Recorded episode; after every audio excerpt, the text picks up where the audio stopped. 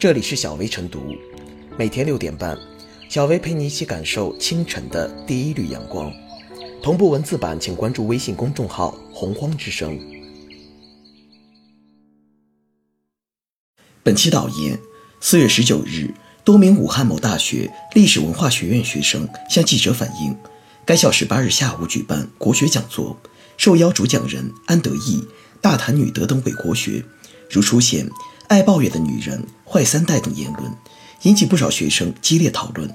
次日，该校通报此事，称讲座履行了正常讲座管理程序，将继续改进工作，进一步规范讲座管理。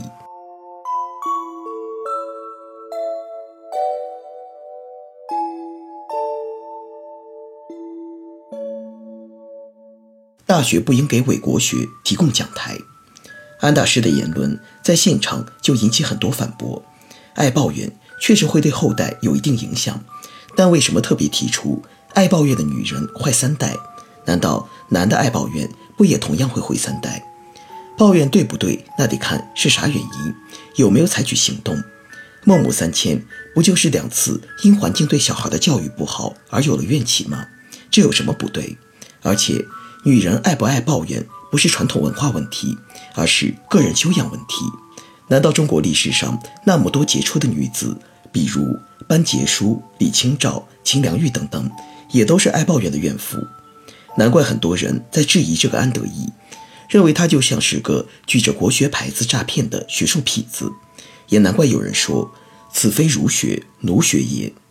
据记者了解，此次讲座属于该大学博雅大讲堂系列活动。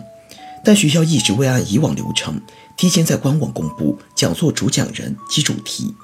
记者获得的聊天截图显示，有老师在群内发布通知称，相关领导只说邀请一位国学专家到华师讲学，希望历史学院承办，要求组织一百人左右学生参加，并且安德义的身份也很成问题。安德义。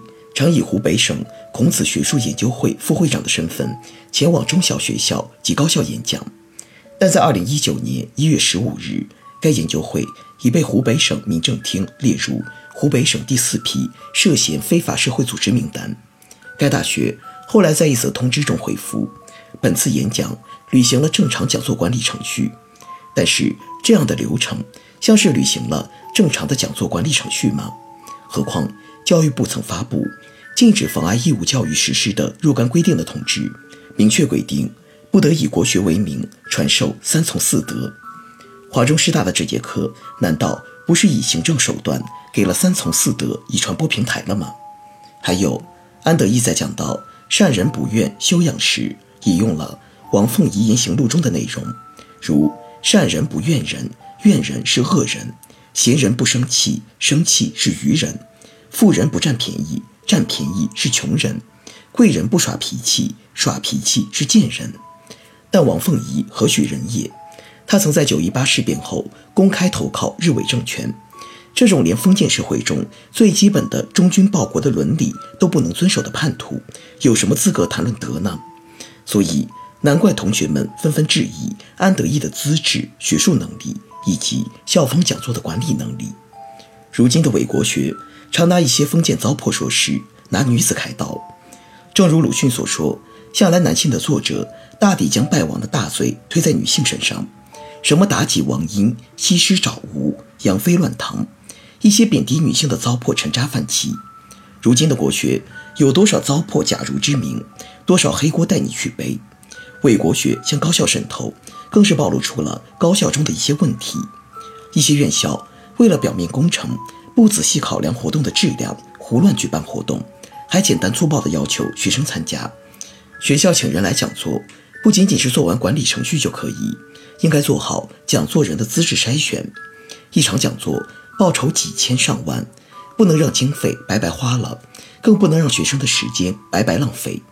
更重要的是，这些不合格的讲座将对一代大学生的思想造成多大的紊乱？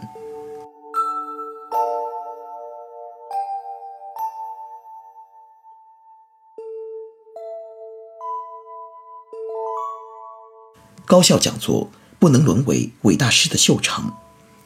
博雅大讲堂系华中师大品牌活动之一，该讲座广泛邀请校内外名师和社会知名人士来校讲座。此次讲座风波缘起安德义的雷人言论，实则暴露了高校讲座管理秩序上存在的重大疏漏。此前，打着国学旗号宣扬女德等奇葩言论的现象屡见不鲜，但国学伟大师登上重点高校讲台，引发轩然大波，并不多见。实际上，高校邀请社会知名人士和专家来校讲座，均需提前报批，这对讲座人的资质要求相对严格。如果没有一定头衔和级别，很难通过审核。进行资质审核，既是对学生负责，也是对财政经费和学校名誉负责的表现。一场讲座无疑会挤占学生不少时间，光是给讲座嘉宾们的经费，少则数千，多则上万。提前通报和审批，也是防止有限的经费用在刀背刀把上。更何况，有的大师完全就是将大学作为自己赚取名利的秀场，动辄以在某某重点高校讲座授课为荣。实则为商业利益套取头衔。这位头顶众多企业和儒学研究机构头衔的讲师，学历不明。即便是在问题发酵之后，其毕业自哪所院校，学历是本科还是硕士、博士，曾执教于什么单位等，华中师大方面都语焉不详，未能正面回应澄清。更何况安德义所在的湖北省孔子学术研究会，早在2016年就被撤销。今年年初，被湖北民政厅列入湖北省第四批涉嫌非法社会组织名单，这是不争的事实。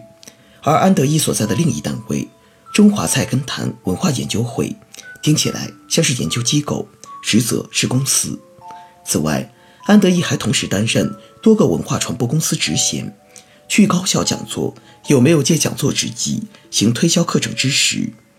对这种曾在非法社会组织担任职位，且在企业有头衔的大师，本应该加强审核力度，更为审慎，以此防止大师借高校讲台谋取不当利益。但安德义为何能够轻而易举地登上包括华中师大在内的多所高校讲台？高校应该强化对讲座嘉宾的资质审核，让所在高校相关领域的专家教授们对其资质进行评估，而非大撒把地放任他们进课堂。毕竟。高校是教书育人之地，而非国学伟大师的秀场。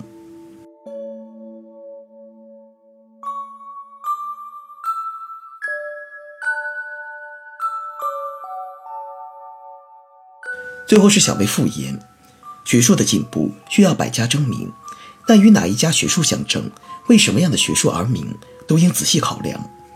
正如市场需要准入规范。学术观点的市场也不能任由种种学说随意出入，伪国学本不应登堂入室，女德观点也本该被拒在讲堂之外。高校传承优秀传统文化，提高学生素质的初心是好的，但更应通晓何为师道。高等学府也要罢黜伪国学，独尊真学术。